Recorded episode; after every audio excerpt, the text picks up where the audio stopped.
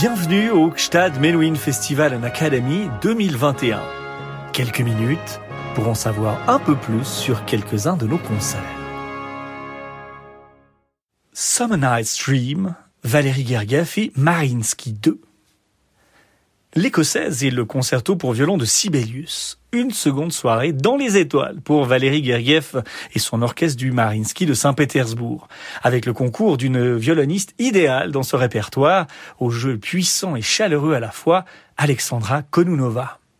Moldave de naissance, installée en Suisse, ayant fait partie de la première volée d'élèves de Renaud Capuçon à la Haute École de musique de Lausanne, la jeune artiste perce en 2012 en remportant le premier prix du concours Joseph Joachim à Hanovre, confirmé trois ans plus tard par un troisième prix au concours Tchaïkovski de Moscou. Félix Mendelssohn, ouverture et scherzo extrait de la musique de scène A Midsummer's Night Dream, opus 61. Félix Mendelssohn a la chance de voir le jour dans une famille non seulement aisée, mais également cultivée. Le grand Will Shakespeare fait partie des lectures du foyer. Il est la source de l'un des plus fantastiques jaillissements de sa jeunesse, une ouverture, le plus 21, pour la pièce A Midsummer Night's Dream, le songe d'une nuit d'été, écrite en à peine un mois et créée lors de deux auditions privées fin 1826. Une page dans laquelle le musicien de 17 ans fait preuve d'une maîtrise étonnante des ressorts tant expressifs qu'harmoniques des instruments de l'orchestre, tuba compris. Le musicologue britannique George Grove, père du fameux dictionnaire, n'hésite pas à qualifier cette œuvre de plus grande merveille de maturité précoce qu'ait connue le monde musical. La création publique a lieu le 20 février 1827 à Stettin, un événement doublement marquant pour Mendelssohn, qui affronte non seulement une gigantesque tempête de neige sur plus de 50 km pour atteindre la cité, mais également son premier public en tant que compositeur. La soirée voit aussi l'interprétation de son concerto pour deux pianos aux côtés de Karl Löwe et du Concertstück en fa mineur de Weber sous ses mêmes doigts. Même si le succès est au rendez-vous, Mendelssohn n'a pas prévu que 16 ans plus tard, on allait lui demander d'écrire une suite à cette ouverture. Et quelle suite hein? Une musique de scène complète pour la pièce de Shakespeare. Accablé de travail au Gewandhaus de Leipzig, il aurait sans doute refusé si la commande n'avait émané du roi Frédéric Guillaume IV de Prusse en personne. Une représentation de la pièce est en effet prévue pour l'automne 1843 à son palais de Potsdam, et Mendelssohn est tout simplement le plus grand musicien en activité alors dans le royaume. Le roi a en outre particulièrement apprécié la musique dont il a habillé l'Antigone de Sophocle une année plus tôt. Il refera d'ailleurs appel à lui en 1845 pour Oedipe du même Sophocle et Athalie de Racine. 13 numéros sont composés à la suite de l'ouverture. La plupart des orchestres n'en jouent aujourd'hui que 5, parmi lesquels la fameuse marche nuptiale, à qui l'œuvre doit d'entrer dans la légende, même si ce n'est, et de loin, pas son passage le plus intéressant. Sait-on seulement, lorsqu'on la fait sonner, généralement à l'orgue, lors des mariages, qu'elle accompagne dans la pièce les noces ridicules de Tiziana et de Bottom aux oreilles d'âne L'œuvre de Shakespeare, quant à elle, a été écrite entre 1594 et 1595 et publiée en 1600 tout rond.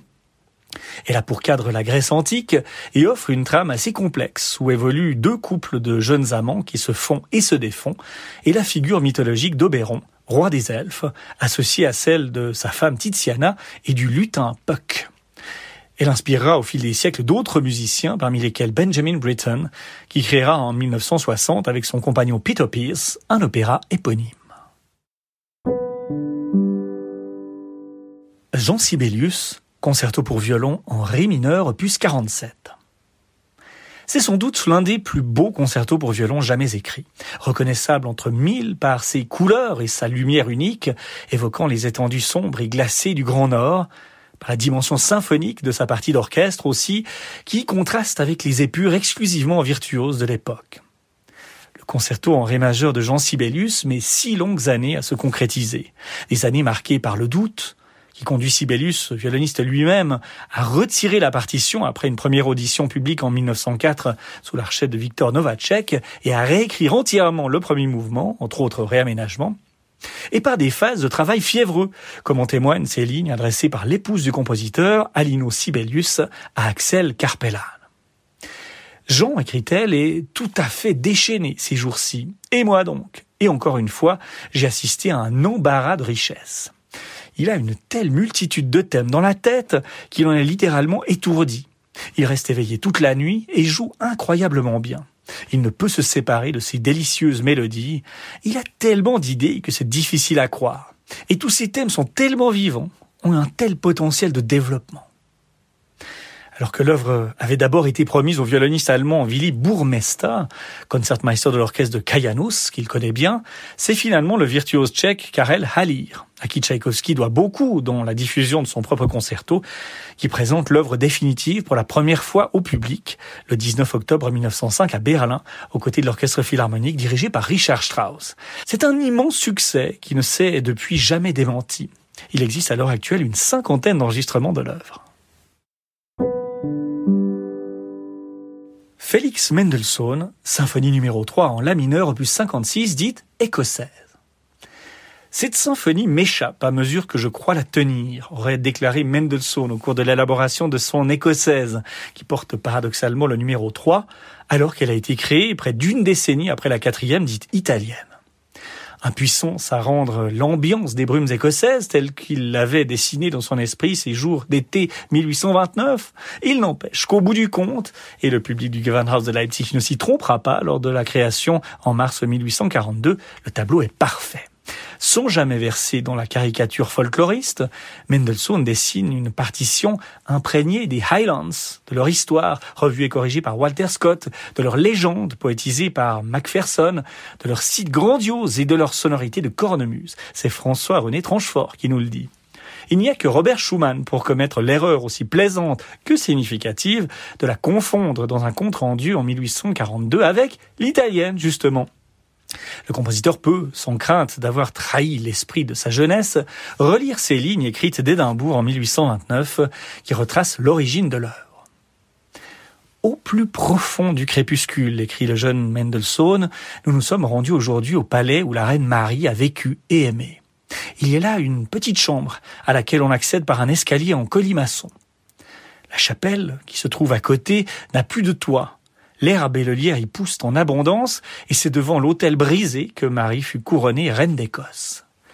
Tout est brisé, croulant, et le ciel serein s'aperçoit quand on lève la tête. Je crois avoir trouvé aujourd'hui le début de ma symphonie. Au bois, clarinette, basson et corps réunis andante dans une balade mélancolique, tout est brisé, oui, mais le ciel d'Écosse est serein. Sans fracas inutile, la nature peut majestueusement dérouler son tapis. Son ordre millénaire n'est bouleversé que par le choral final du quatrième mouvement, péroraison triomphale aussi surprenante qu'inattendue, dans laquelle on voit généralement une allusion au couronnement de la jeune reine Victoria, à qui l'œuvre est dédiée. Ou quand l'homme se donne l'illusion de la maîtrise des choses et que la nature sourit sans être dupe. Samedi 21 août 2021, 19h30, tente du festival de Gstad, Alexandra Konunova violon, orchestre du théâtre Marinsky de Saint-Pétersbourg, Valérie Gergiev, direction.